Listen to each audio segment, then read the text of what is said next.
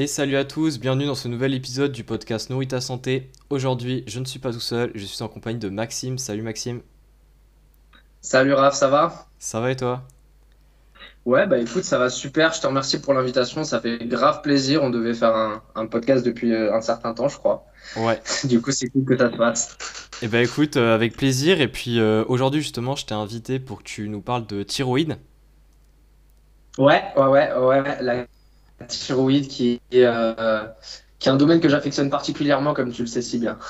ouais, et du coup, bah, juste avant que tu commences à nous parler vraiment euh, de la thyroïde en elle-même, est-ce que tu pourrais euh, te présenter rapidement? Ouais, carrément, carrément. Bah, du coup, moi, c'est Maxime. J'ai 24 ans, je suis entrepreneur et coach et nutritionniste. Et tout simplement, je suis créateur de contenu sur les réseaux sociaux, notamment sur Instagram où je partage pas mal d'informations euh, liées à la nutrition, liées à la santé. Euh, et ma petite particularité, en fait, c'est que j'utilise énormément euh, les sciences, donc tout ce qui va être les études et bah, les papiers scientifiques pour appuyer en fait mes propos. Et je me suis particulièrement du coup intéressé depuis, bah, comme tu le sais, ça doit faire depuis deux, ans, trois ans, un truc comme ça, à la thyroïde en fait. Et, et donc du coup voilà, je, je, je profite des réseaux sociaux pour pouvoir redonner euh, de la valeur scientifique sur la nutrition et la santé bah, qui veut, euh, à qui veut l'entendre, à qui veut le voir, tout simplement. Eh ben, écoute, ça marche. Et justement, pour commencer vraiment dans le vif du sujet, est-ce que tu pourrais nous dire qu'est-ce que c'est que la thyroïde et à quoi elle sert? Ouais, carrément. En gros, la thyroïde, c'est une glande endocrine. Ça veut tout simplement dire qu'elle va générer des hormones voilà, donc le système endocrinien, c'est le système hormonal, si on peut le simplifier comme ça. Et euh, c'est une glande qui se situe au niveau du cou, qui est en forme de papillon, et en fait, elle va servir, alors en très très gros, très très schématiquement parlant, elle va servir pour tout ce qui va être euh, au niveau de la croissance, au niveau du système reproducteur, au niveau du sommeil, au niveau du métabolisme général des individus. Et c'est notamment pour ça que, en gros, euh, elle va être appelée, enfin, elle va être nommée Oh, chef, chef d'orchestre, si on peut dire ça comme ça, du corps humain. D'où en fait son importance un peu euh, exacerbée, euh, notamment sur les réseaux sociaux. Ouais, et justement, euh, tu viens de nous parler des réseaux sociaux là à l'instant. est-ce que, enfin, à ton avis, pourquoi est-ce que la thyroïde c'est un peu devenu un sujet de tendance sur les réseaux? Euh, ouais, très bonne question. Sujet tendance sur les réseaux, c'est vrai que depuis quelques temps, on a, on, on, regarde pas mal euh, la thyroïde et on, voit pas mal la thyroïde à droite, à gauche, euh, notamment chez les diététiciens et également chez les naturopathes. Moi, je pense qu'il y a plusieurs en fait euh, informations à ce niveau-là. C'est que comme c'est considéré comme le chef d'orchestre euh, de l'organisme, on s'est dit bah si la théorie si la thyroïde ne fonctionne pas bien bah il y a rien qui va bien fonctionner. Donc du coup on a on a accordé une attention toute particulière à cette glande à cette glande qui produit euh, certaines hormones. Et aussi également parce qu'en fait les symptômes euh, on, je pense que ça on, on, le verra aussi après donc je vais pas trop spoiler mais je pense que les symptômes notamment liés au poids corporel ont beaucoup beaucoup beaucoup fait parler. Et il y a beaucoup de personnes qui, je pense, c'est un discours qui va pas plaire à tout le monde, mais peut-être manquent de responsabilité et se disent, au lieu euh, de modifier leur, euh, leur, comment dire, leurs habitudes de vie, vont se dire, bah, si je n'arrive pas à modifier mon poids, c'est parce que j'ai un problème à la thyroïde, parce que c'est un des symptômes, justement, euh, on le verra sûrement tout à l'heure, d'une perturbation thyroïdienne. Donc, du coup, comme le poids corporel, c'est quelque chose qui parle à tout le monde, que ça soit aux débutants ou aux confirmés, mmh. je pense que la thyroïde a pris beaucoup de valeur par rapport à ça, ouais. Ok, et euh, justement là tu commences un peu à parler d'un sujet en mode euh, les personnes, bah, c'est un petit peu qui se trouvent des excuses en quelque sorte euh, et qui remettent tout sur le dos de la thyroïde. Justement, donc c'est pas totalement lié, mais est-ce que déjà tu pourrais nous dire, vu que sur les réseaux on voit un peu tout et n'importe quoi, aussi bien du bon que du pas bon, est-ce que tu pourrais nous dire pour toi le top 3 des conneries qu'on voit à propos de la thyroïde, notamment sur les réseaux? Ouais, ouais, ouais, top. Euh, alors, le top 3. Le top 3, euh, bon, il y en a plus que 3 déjà, des conneries qu'on voit sur la thyroïde concrètement. Mais euh, si je dois en mettre que 3, effectivement, le, premier, ça serait le fait que ça bloque ou que ça freine la perte de poids. Ça, c'est quelque chose qui est vachement, vachement mis en avant au niveau de la thyroïde parce que ça fait partie des, des symptômes, mais on parlera peut-être plus tard, mais voilà. Mais ouais, c'est la première grosse, grosse bêtise qu'on entend, en réalité, les personnes qui ont une mauvaise thyroïde, on va dire ça comme ça, n'ont pas, entre guillemets, c'est pas, ça freine pas et ça bloque pas la perte de poids. C'est peut-être plus difficile sur certains aspects, mais c'est complètement secondaire et extérieur. Donc ça, c'est la première grosse bêtise. La deuxième euh, grosse bêtise, je pense qu'on peut voir sur les réseaux sociaux liés à la thyroïde, c'est qu'en fait, on doit faire attention euh, à l'hypothyroïdie constamment parce qu'on serait tous carencés en iode. Euh, pour ceux qui ne le savent pas dans, dans ce podcast qui nous écoutent, en fait, l'iode, c'est le, le, nutriment actif, le principe actif le plus connu et le plus important, on va dire un des plus importants de la thyroïde. Et en fait, comme, euh, soit disant passant, euh, certaines personnes disent qu'on est souvent carencé en iode, mmh. eh ben, on devrait faire très attention à l'hypothyroïdie. Donc ça, c'est la deuxième euh, bêtise, parce qu'en fait, on n'est pas tous carencés en iode, en réalité. En tout cas, d'après les études et la littérature scientifique. La troisième raison, la troisième connerie, pardon, c'est les régimes hypocaloriques. Donc on parle de régime à 1200 calories, 1500 calories. Donc en fait, on parle des régimes où on a un déficit énergétique qui est assez grand. Alors c'est pas forcément 1200, mais un, déficit euh, énergétique peut être grand même lorsqu'il est à 1600. Ça dépend tout simplement de la dépense derrière et de l'individu. Mais euh, en fait, je sais pas si, je pense que tu as déjà vu ça aussi. Euh, on compare beaucoup à attention, si tu manges pas assez, tu vas avoir une hypo. Mmh. Ouais, tu, tu l'as déjà vu ça sur les réseaux. Oui, le fameux si tu manges par exemple 1200 calories, bam, euh, tu vas avoir une hypothyroïdie, que c'est trop vénère, des trucs comme ça, tu vois. Exactement, exactement, un déficit trop sévère. Et en réalité, en fait, c'est pas ça qui pose problème, c'est juste que pendant un déficit énergétique, on a le taux de T3, donc l'hormone T3 qui est euh, l'hormone active de, la thyroïde, qui effectivement va diminuer, mais en fait, c'est réversible. C'est-à-dire qu'en augmentant son apport calorique, bah, l'hormone T3 réaugmente. Hmm. Donc en fait, c'est pas c'est quelque chose qui est temporaire et momentané. Donc en fait, non, euh, c'est pas une hypothyroïdie qu'une personne va traîner sur des années, qui va engendrer des symptômes problématiques, etc. C'est quelque chose, enfin, c'est une fluctuation hormonale qui, ce qu'on appelle les adaptations métaboliques, qui font partie des adaptations métaboliques, qui sont à prendre en considération, mais qui ne sont absolument pas on n'a pas à faire peur à des gens, si tu veux, pour euh, parce que en fait le taux de T3 va diminuer. Oui, le taux de T3 diminue euh, parce qu'on est en régime hypocalorique, mais c'est réversible. Et en plus de ça, les symptômes de l'hypothyroïdie n'arrivent pas forcément nécessairement. Donc, euh, donc ça, je dirais, c'est les trois choses un peu les, les plus les plus marquantes. Ouais, donc c'est première, c'est comme quoi soi-disant ça peut bloquer ton poids, le fait euh, qu'avoir une mauvaise thyroïde, euh, tout de suite, bam, euh, tu perds plus de poids.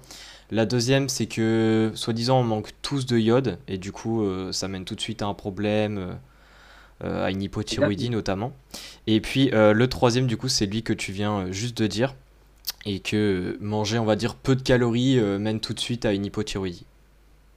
Exactement, c'est trois choses qui font vachement peur euh, et, on sait que la peur, ça fait, euh, bah, notamment en marketing, ça fait vendre. Mm. Mais, euh, mais c'est surtout que ça peut aussi être dangereux en fait de donner ces mauvaises informations parce que les gens vont en fait se, les gens vont en fait justifier leurs leurs mauvaises actions, leurs échecs via en fait des procédés qui ne sont pas du tout la réalité. Et ça peut, ce qui est dangereux en fait, c'est que ça peut pousser à l'inaction. Une personne va se dire, bah tant pis, de toute façon, je pourrais pas y arriver. Et en fait, c'est dangereux de l'inaction parce que c'est réellement c'est l'inaction qui, euh, qui est problématique lorsqu'on a une vraie pathologie ou lorsque euh, bah, tout simplement on a un résultat et un, objectif à, à atteindre. C'est ça qui est problématique. Donc ouais, ces trois choses-là, c'est les choses les plus fréquentes que je vois qui poussent en fait à l'inaction concernant justement la, la thyroïde, l'alimentation, etc. Donc, euh, donc ouais.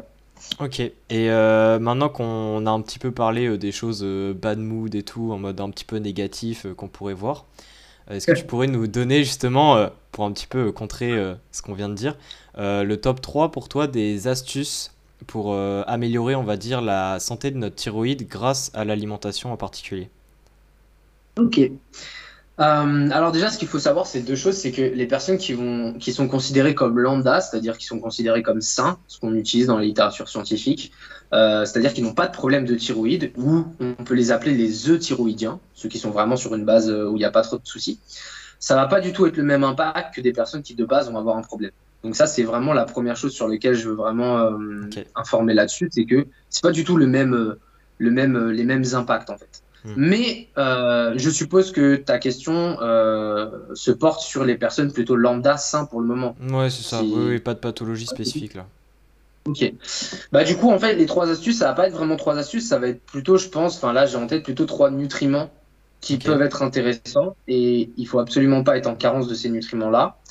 Et euh, du coup c'est important de bien les amener dans l'alimentation. Donc on en a déjà parlé, le premier c'est l'iode. Alors effectivement je l'ai dit tout à l'heure, euh, on n'est pas tous carencés, donc il faut pas euh, avoir peur tout de suite. Néanmoins, pas parce qu'il faut pas avoir peur d'être carencé, qu'il il faut pas y porter une attention particulière. Notamment, je pense, sur, sur les réseaux sociaux, ça pullule un petit peu, mais tout type de régime différent, tu sais, qui prône un peu, alors, soit par idéologie, par psychologie ou autre, mais qui prône en fait l'éviction de certaines catégories alimentaires. bah, tout simplement, ça peut devenir vite problématique au niveau de l'iode, parce que l'iode se trouve principalement dans les fruits de mer, dans les poissons, dans les produits laitiers. Ouais. Et vite, bah, du coup, par exemple, le régime végétalien ou, le ou des régimes où on va bannir les produits laitiers, etc., pour X ou Y raison, en fait, très très vite, ça peut se transformer en, des... en un apport en iode insuffisant.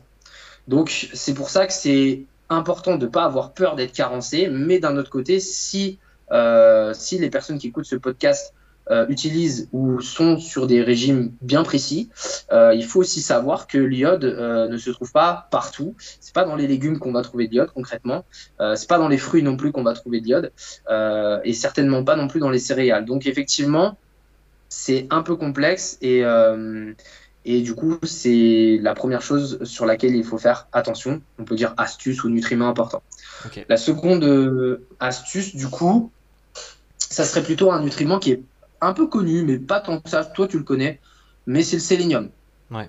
On n'entend pas beaucoup parler sur Instagram. Je sais pas ce que tu en penses du sélénium. Mmh, ouais, c'est vrai que bah ouais, c'est sûr que par rapport à l'iode, par exemple, l'iode, il a un petit peu buzzé par rapport à la thyroïde, on va dire.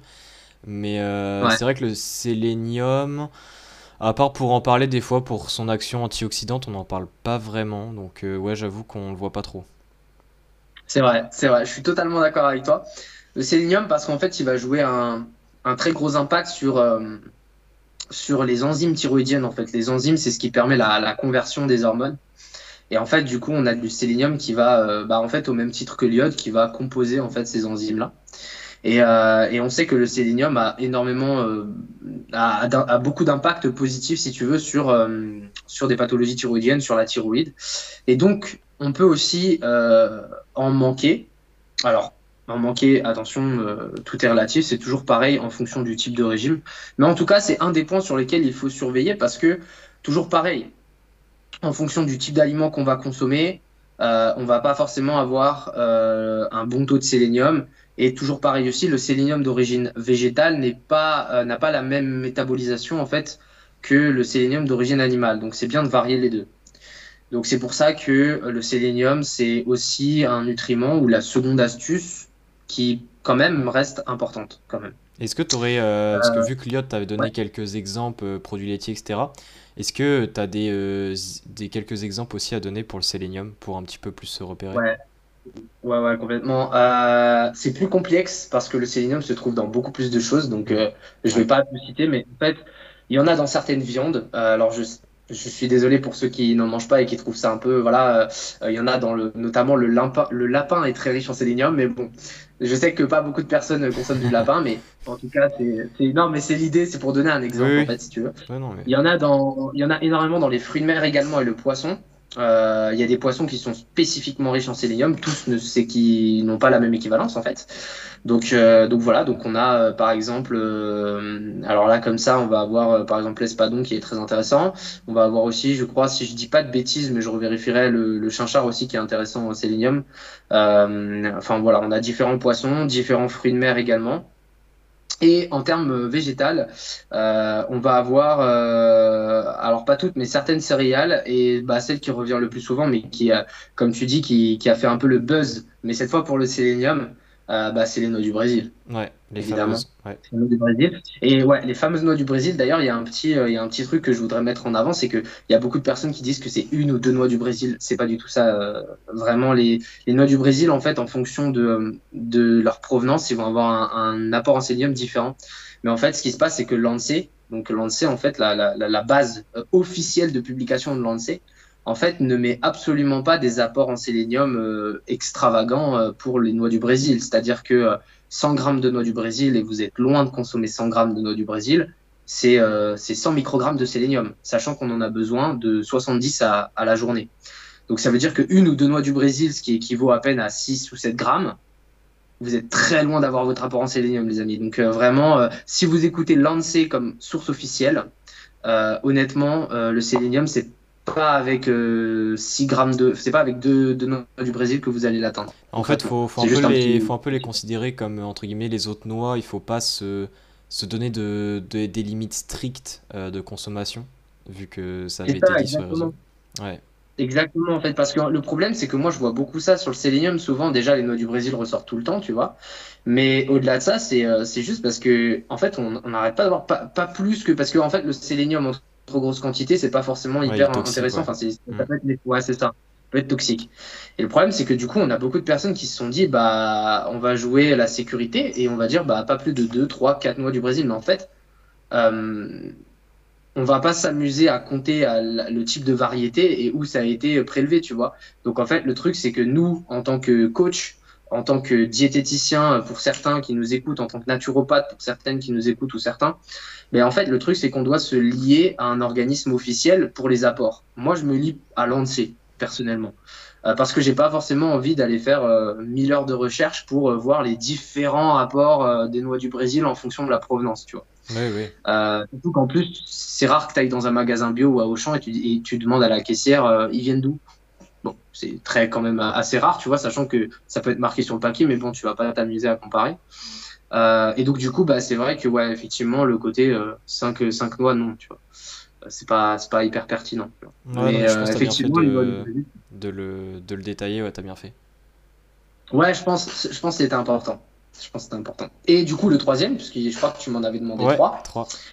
Euh, le troisième, alors franchement, j'aurais pu prendre euh, d'autres choses, mais, euh, mais encore une fois, on n'a pas, tous les nutriments, on n'a pas le temps de passer tous les nutriments en revue, on n'a pas le temps de passer toutes les astuces non plus. mais purement nutritionnel, on a le zinc qui va être vachement important, et le zinc qui va être vachement important au niveau des récepteurs de la, de la TSH en fait. Donc ça, c'est un peu plus de la biologie, de la biochimie, mais disons simplement que ça va être vachement important à ce niveau-là. Et euh, du coup, bah voilà, avoir assez de zinc, c'est assez intéressant. Et là, c'est pareil, il y a toujours une petite. Euh, alors, je, sais très bien que tu connais le sujet des antinutriments, euh, Raph, mais euh, du coup, il y a une petite, une petite, pas anecdote, mais un petit détail à, à, à mentionner, c'est que le zinc, en fait, euh, il y a un antinutriment qu'on appelle les phytates. Et en fait, mhm. plus on a de phytates dans l'alimentation et plus nos, nos, besoins en zinc vont augmenter.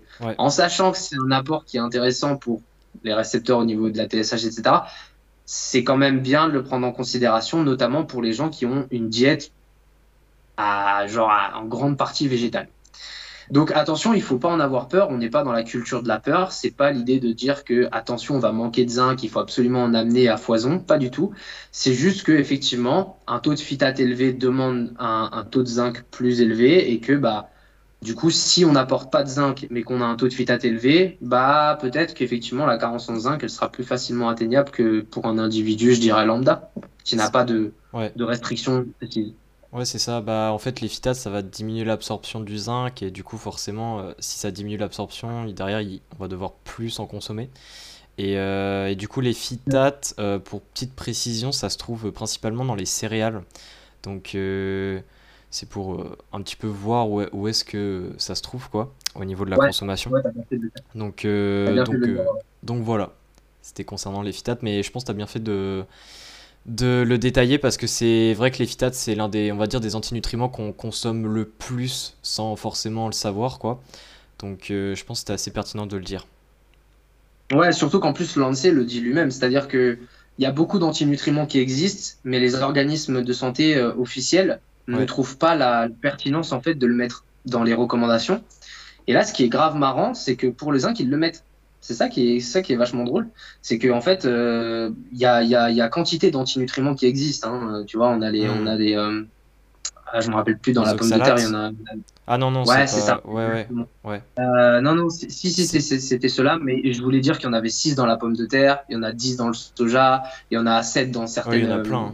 certaines céréales, il y en a plein, il y en a plein des antinutriments. Mais les organismes de santé ne trouvent pas pertinent en fait de le préciser. Hmm. C'est bien qu'au niveau de la, du consensus scientifique, ça n'a pas forcément énormément d'impact. Mais par contre, pour le coup, les phytates, ils le précisent, on le sait. Donc c'est pour ça que je me suis dit, c'est pour, pour les gens qui nous écoutent, c'est hyper important de, de, de, savoir aussi ce que, ce que mettent en avant les, les, organismes de santé de base. Quoi. Ouais, non mais carrément. Donc euh, du coup, pour euh, récapituler au niveau de l'alimentation, les trois nutriments à mettre un gros focus, euh, si on devait choisir, c'est vraiment l'iode en premier. après, il y a le sélénium. Et là, du coup, on, on, vient de parler du zinc. Donc ça, c'était vraiment les trois nutriments qui te paraissent pertinents concernant la, la thyroïde. Et euh, maintenant qu'on a vu un petit peu le côté alimentation, est-ce que pour toi, il y a vraiment, euh, autre que la nutrition, trois euh, habitudes, on va dire, qui sont importantes aussi pour avoir une bonne santé thyroïdienne en général? Alors ça, c'est un peu plus... En fait, si tu veux, c'est des choses qui vont, qui vont être bien, mais c'est des choses qui vont être secondaires. C'est-à-dire que tu vas pas trouver tout de suite la logique euh, de manière euh, impactante, euh, de manière directe en fait. C'est des choses qui vont être vachement secondaires et c'est des choses aussi qui vont être passe-partout. C'est-à-dire que c'est un peu des choses qui vont être bateau. Mais en fait, c'est les impacts et les conséquences de ce manque d'habitude peut au fil du temps bah, impacter négativement bah, tout simplement la thyroïde. donc c'est pour ça que voilà. Mais ce que je voulais préciser, c'est que ça n'a pas d'impact de manière directe, tout simplement. Euh, la première chose, c'est évidemment le très connu, je sais que c'est un peu l'air bateau, etc., mais le très connu euh, bah, sommeil, 8 heures. Pourquoi je dis ça? Parce que, en fait, à mon sens, un manque de sommeil, on en connaît euh, quasi tous un peu les, les, conséquences. Donc, au niveau de la régulation de la faim, au niveau de l'insuline, au niveau des pathologies comme au niveau neurologique, mais au niveau aussi de la gestion de la glycémie qui est beaucoup moins bonne. mais en fait, tout ça, ça va avoir un impact sur euh, la quantité de calories que tu vas consommer de manière inconsciente. Donc là, on parle de l'apport énergétique global. Mm. Ça va avoir un impact sur ta motivation euh, et ta forme au quotidien qui va forcément avoir un impact sur derrière ton alimentation. Donc c'est en fait tout ça, c'est un peu un domino, c'est un jeu domino.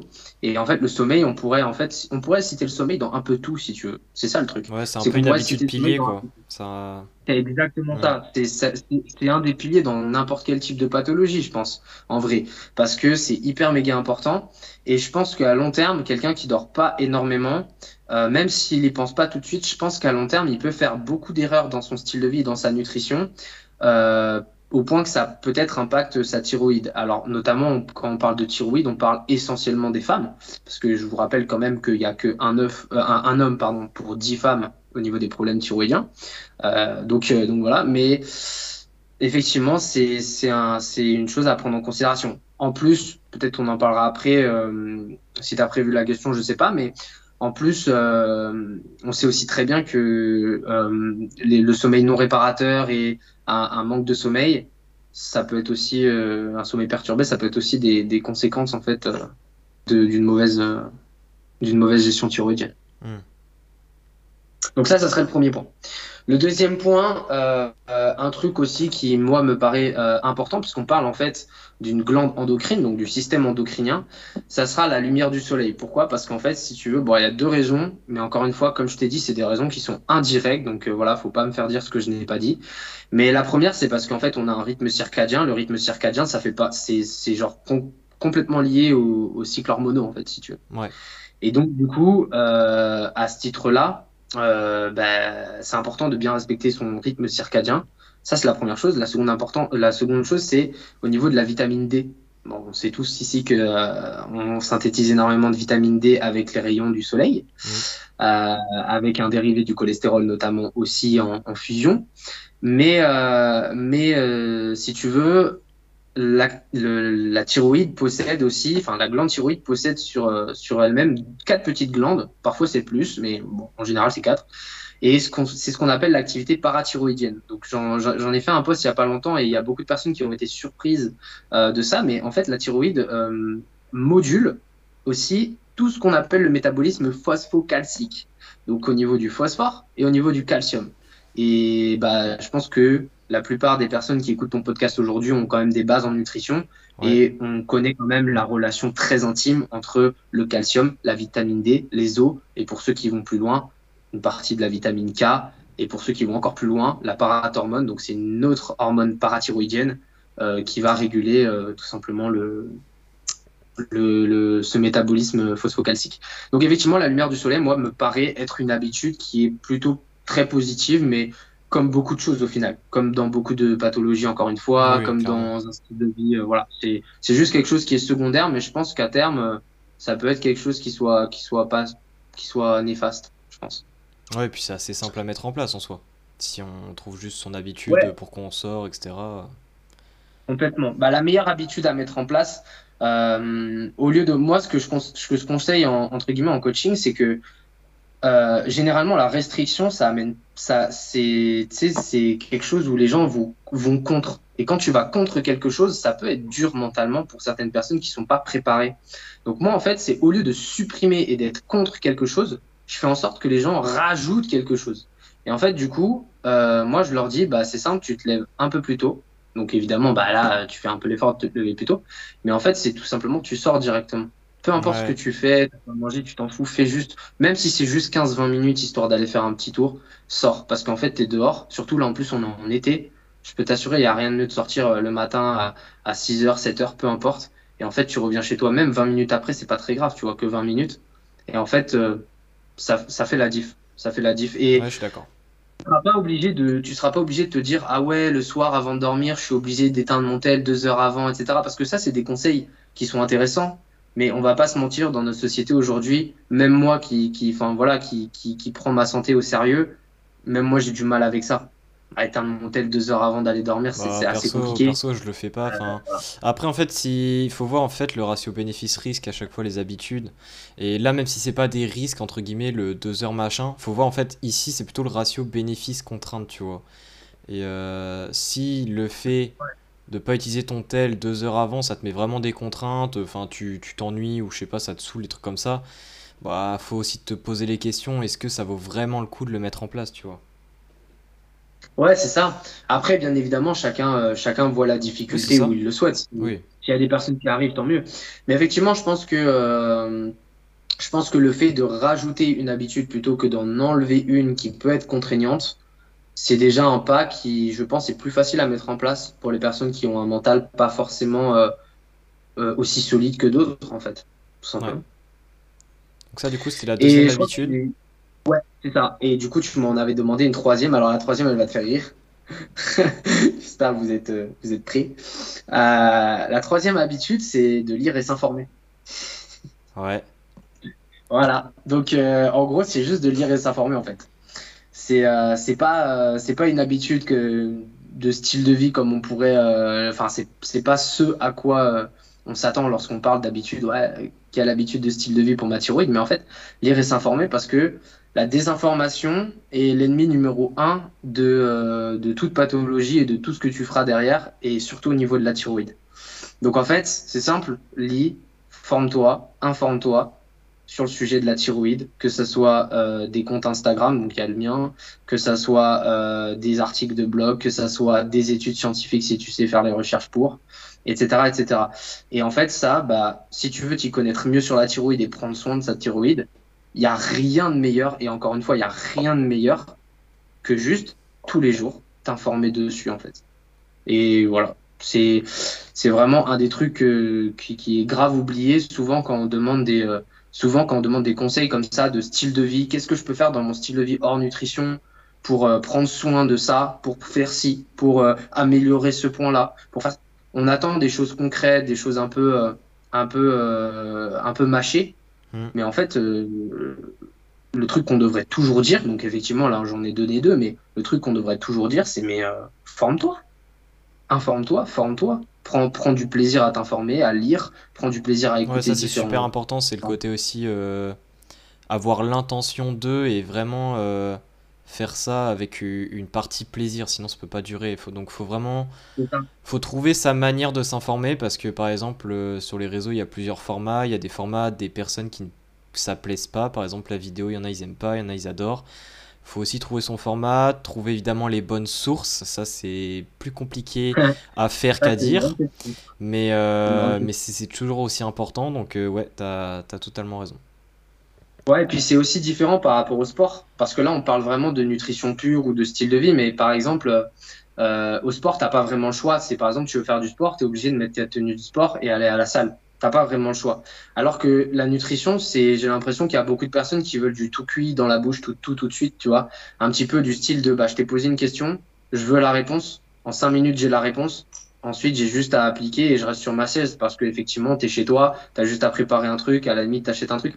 Alors que pour le coup, le sport, bah, tu vois, c'est, si on devait donner le même type de conseil en parallèle au niveau sportif, bah, la personne, elle serait obligée de mettre sa tenue, d'aller à la salle, de charbonner à la salle alors que là, aujourd'hui, si on donne des solutions pour euh, la thyroïde, bah, en fait, la personne, sans bouger de sa chaise euh, ou assis un petit peu en bougeant vite fait 10 euh, minutes, ou comme je te dis, le sommeil, la lumière se lever 10 minutes avant, etc., bah, en fait, elle peut mettre beaucoup plus facilement, tu vois. Et j'ai l'impression que, du coup, en nutrition, il y a beaucoup plus de personnes qui cherchent du tout cuit dans la bouche tout, tout de suite que dans le domaine sportif. Dans le domaine sportif, les gens savent qu'il faut se bouger.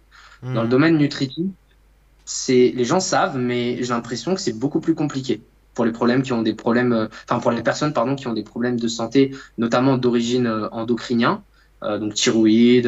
après on a d'autres d'autres pathologies au niveau diabète, au niveau SOPK, endométriose, etc. Mais pour ce type de profil, j'ai l'impression que c'est beaucoup plus compliqué de s'y mettre et de se dire bah je veux je veux pas du tout cuit et je sais que je vais devoir taffer taffer sévère. Ouais, je vois ce que tu veux dire. Ouais, je suis d'accord. Je suis d'accord. C'est pas la même communauté. C'est clairement ça, pas le même profil du tout. Et euh, bah, du coup, tu viens un peu d'aborder euh, le sujet, donc euh, je vais rebondir dessus. la prochaine question que j'avais à te poser, c'est qu'est-ce que déjà l'hypothyroïdie et l'hyperthyroïdie, qui sont, on va dire, les deux pathologies liées à la thyroïde dont on parle le plus sur les réseaux notamment, et déjà qu'est-ce que c'est, et puis quels sont, on va dire, les principaux symptômes de chacune de ces pathologies? Ok, alors du coup, je vais commencer par, euh, par l'hypo. On va faire dans le, dans le bon sens. en gros, l'hypothyroïdie, en fait, c'est une pathologie qui se caractérise par une production insuffisante des hormones thyroïdiennes, tout simplement. Maintenant, il peut avoir euh, différentes causes. Euh, voilà, concrètement, il y a beaucoup de causes. ça peut être des kystes, ça peut être des tumeurs, ça peut être une mauvaise conversion des hormones, euh, ça peut être euh, ça peut être une mauvaise production, euh, ça peut être lié notamment à un kyste en plus hein, la mauvaise production. Mmh. Mais mais voilà donc en gros c'est juste la une production d'hormones thyroïdiennes qui en fait est insuffisante pour pour l'organisme les principaux symptômes, et, euh, et ça c'est pour ça qu'on en revient finalement à ce qu'on disait au tout début, mais les principaux, les principaux euh, symptômes, et sûrement le plus connu, euh, celui qu'on adore, qu'on met en avant, c'est justement en hypothyroïdie la prise de poids. On, a du mal à dissocier l'hypothyroïdie de la prise de poids, parce que c'est fait partie un des symptômes. Et c'est, je pense, comme on le disait au début, c'est aussi pour ça qu'il y a eu une envolée massive, un gros buzz au niveau de la thyroïde, au niveau euh, de l'hypothyroïdie, euh, des personnes qui se pensent euh, hypothyroïdiennes en claquant des doigts tout de suite ou tout de suite. et, c'est parce qu'en fait, un des principaux symptômes, c'est ça va être la prise de poids. Il y a d'autres symptômes, il y a la frilosité, les maux de tête, la perte, la chute de cheveux notamment aussi. ça, ça va être les principaux symptômes. Alors il y en a d'autres. Mais, euh, mais le but, c'est pas forcément de tous les citer. Mais là, en tout cas, c'est les principaux symptômes qui se revoient le, plus souvent. Ouais, maux de tête, frilosité, chute de cheveux, euh, prise de poids qui, qui est très connue. Mais, euh, mais voilà, c'est pour ça. Et je tiens quand même aussi à rappeler, parce que je le mets dans les symptômes, mais je tiens à rappeler quand même que c'est pas parce que vous êtes en hypothyroïdie que vous prenez 10 kilos et c'est pas parce que vous êtes en hypothyroïdie que vous pouvez pas perdre 10 kilos. Quoi. Ouais. Mais, euh, mais bon, ça, c'est un, sujet peut-être un peu plus euh, où il faudrait un peu plus détailler, c'est-à-dire le, c'est-à-dire le pourquoi est-ce que c'est légèrement plus compliqué, mais absolument pas impossible au même titre que d'autres personnes. Ça, c'est un truc euh, où il faudrait donner un peu plus de détails. Du coup, voilà. Mais ça, c'est pour l'hypothyroïdie déjà. Ensuite, l'hyperthyroïdie.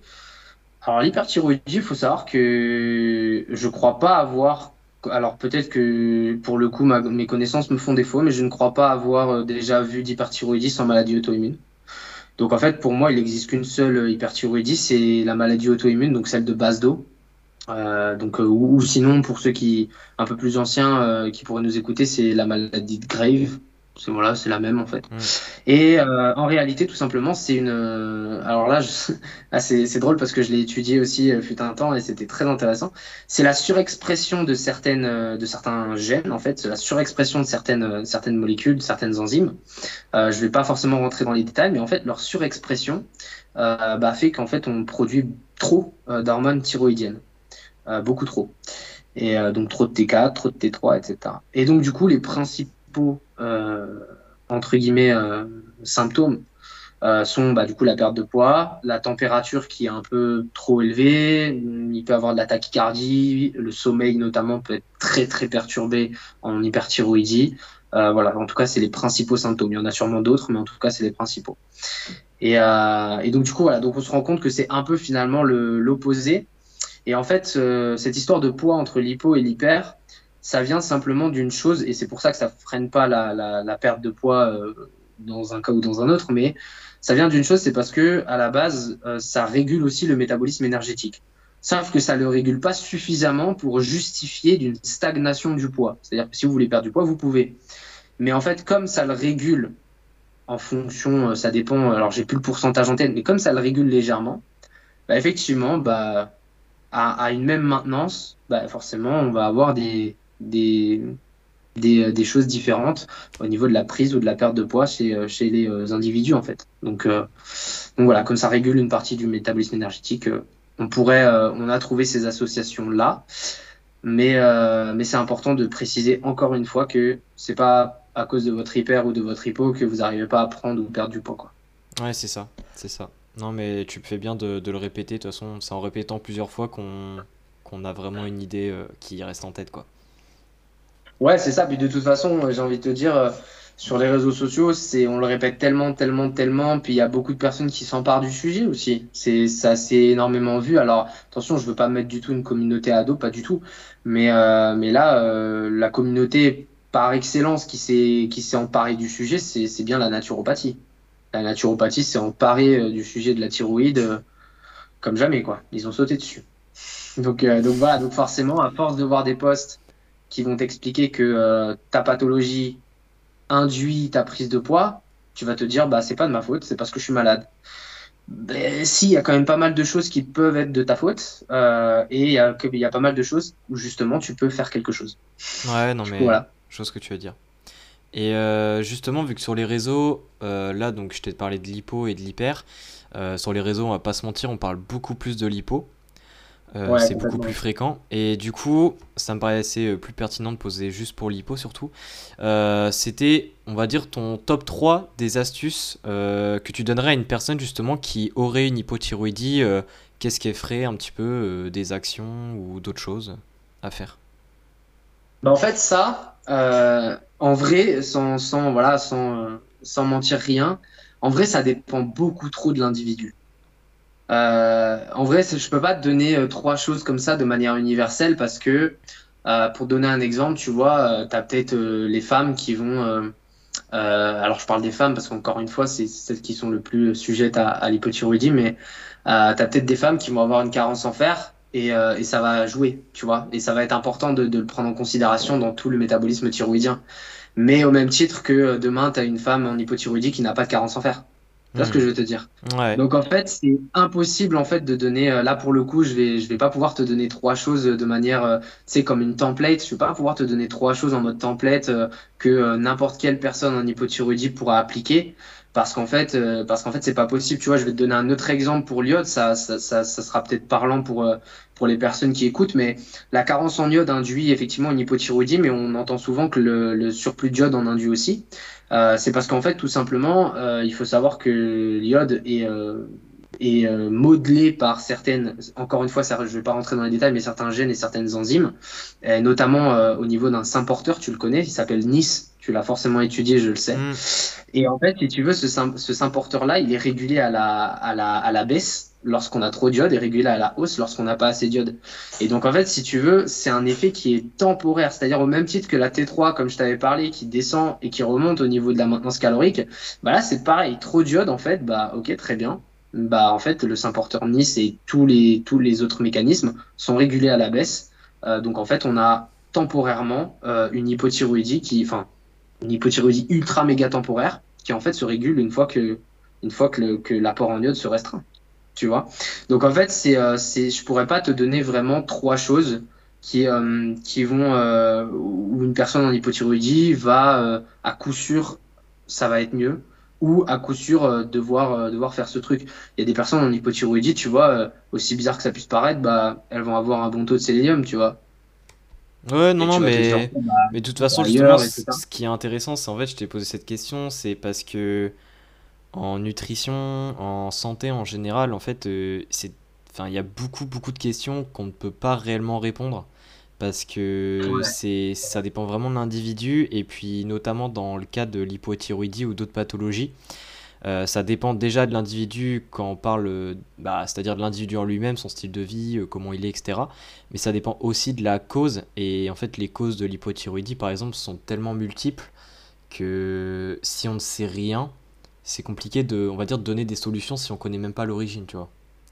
Exactement, c'est trop compliqué. Et même, dis-toi que euh, ça, j'ai vu ça récemment. Alors récemment, euh, tout est relatif, mais euh, j'ai vu ça récemment.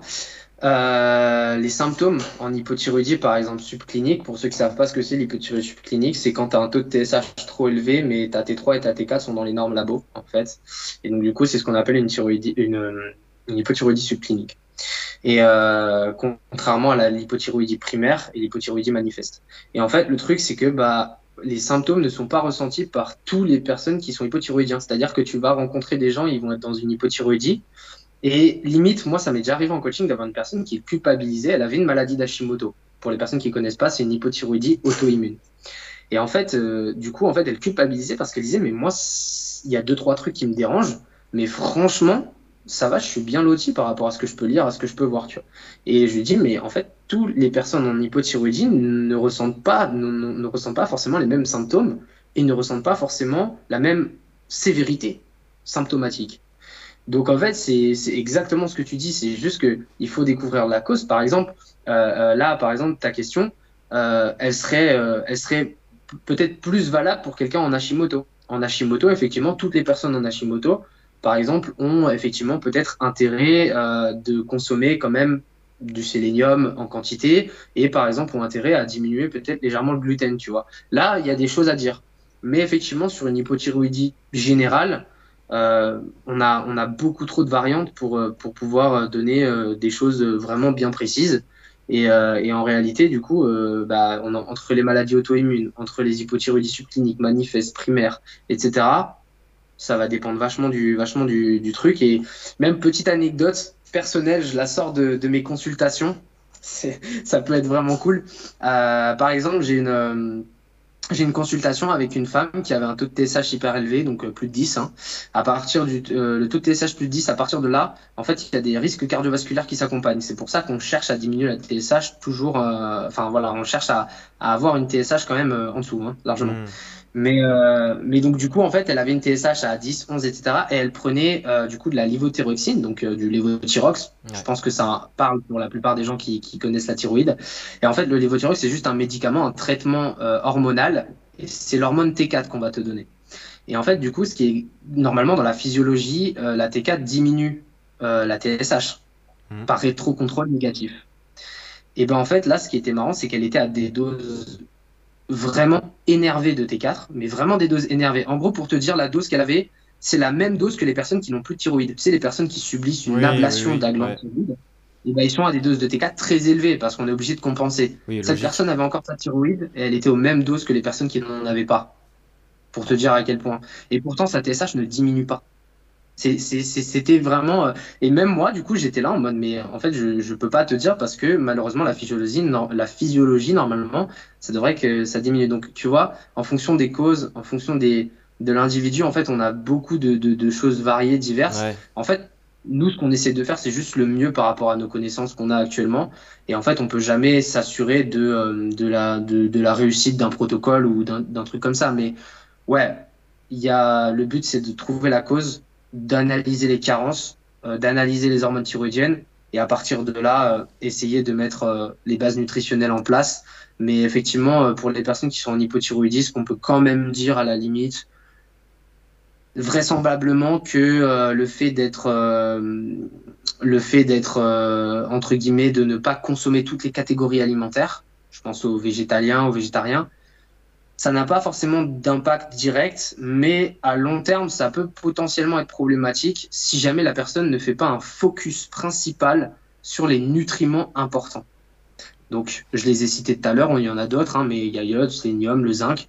Il y en a d'autres aussi. On parle notamment du fer, mais, euh, en tout cas, voilà, si, si les végétariens, les végétaliens en situation d'hypothyroïdie ne font pas un focus principal sur des nutriments euh, qui sont à la base issus euh, beaucoup plus euh, d'origine euh, animale, bah ça peut créer un problème sur le long terme. voilà, tout simplement. Ok, bah écoute, euh, je pense que tu as ajouté vraiment pas mal de nuances, donc c'était top. Ça, ça permet aux gens d'un peu mieux se situer et de voir la réalité des choses au final. Du coup, je sais pas si tu avais des dernières petites remarques à donner ou si tu penses avoir fait le tour. Non, non, non, je pense qu'en vrai, j'ai fait le tour. Franchement, les questions, elles étaient cool aussi. Ça m'a bien fait, euh, ça m'a bien fait sourire les top 3.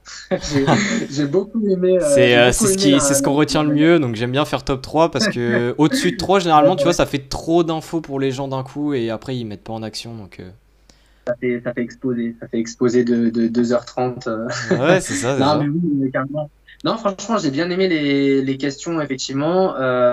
non, franchement, j'ai rien d'autre à à ajouter, si ce n'est qu'en fait, ouais, il y a, y a, une grosse, euh, peut-être ça, il y a, y a, une très grosse culture de la peur euh, au niveau de la thyroïde, une, une, énorme, une énorme culture de la peur qui fait aujourd'hui pas mal vendre.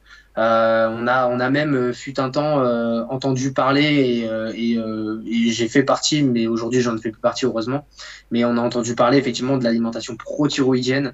C'est des choses qui sont catastrophiques parce qu'en fait il y a, y a juste des nutriments importants maintenant euh, voilà, l'alimentation prothyroïdienne, c'est pas, enfin, c'est pas, ça, n'existe pas réellement, si tu veux. Tu vois ce que je veux dire? Donc, euh, donc, au final, non, la, la, culture de la peur, euh, c'est de se dire que on peut rien faire, que c'est pas notre faute, que en fait euh, j'ai grossi parce que j'ai une pathologie, euh, je n'arrive pas à mincir depuis 10 ans parce que j'ai une pathologie. Euh, et quand je parle de poids, c'est pas du tout chacun fait le poids qu'il veut, hein, il n'y a pas de souci. Hein. C'est juste que la perte de poids en fait améliore la, les situations d'hypothyroïdie, améliore la TSH, améliore pas mal nombre de pathologies, notamment dans la littérature scientifique, ça se voit constamment. Donc, euh, donc effectivement, voilà, pour ça que je parle de poids en priorité. Mais sinon, euh, voilà, euh, les, gens font le poids qu'ils veulent, ça me regarde pas, il n'y a pas de souci. Mais, mais en tout cas, voilà, c'est la culture de la peur pour moi, c'est quelque chose qui est vachement présent. Et je pense que si je devais finir sur un sur ce sur un truc important à dire, c'est c'est en fait ouais, n'ayez pas peur en fait d'être en hypo parce que vous n'avez pas consommé tel ou tel truc. Euh, évidemment qu'il faut avoir un bon style de vie, qu'il faut appliquer, bah, essayer d'appliquer ce qu'on a dit, etc. Mais voilà, euh, n'ayez pas peur d'être carencé en iode pour autant, n'ayez pas peur d'être carencé en, zinc, etc. Juste faites les choses intelligemment et, euh, et, le problème, ça sera la culture de la peur. C'est tout. C'est ça. Bah, je pense que tu as fait un bon mot de la fin, donc bah, je te remercie en tout cas d'avoir répondu à toutes les questions. Bah, c'est avec plaisir, franchement. Avec plaisir. Et puis, euh, bah, du coup, je mettrai en description du podcast euh, les liens de tes réseaux pour les personnes qui souhaitent euh, bah, découvrir plus ton contenu, notamment sur Instagram. Ouais, carrément. Carrément. Bah, en fait, je, je pense que tu peux mettre que Instagram en vrai. Hein. Je suis actif que là. Ouais, pas de problème, ça marche. que Instagram, ça, ça, ça fera l'affaire. Ça marche. Bah merci à tous en tout cas d'avoir écouté jusqu'au bout l'épisode et puis on espère qu'il vous aura appris pas mal de petites choses. Et puis, euh, bah, sinon, on se dit euh, à la prochaine. Et encore merci, euh, Maxime, d'avoir participé au podcast. Bah, avec plaisir. Et merci à tous de nous avoir écoutés. J'espère que ça vous sera utile à l'avenir pour soit vous-même, soit votre entourage, soit des amis, peu importe qui en fait. Donc voilà, je te remercie pour, encore une fois pour l'invitation. C'était avec grand plaisir et c'était un très bon moment. Et puis, bah, je vous souhaite à tous une, une excellente fin d'après-midi là, du coup. Excellente journée également. Allez,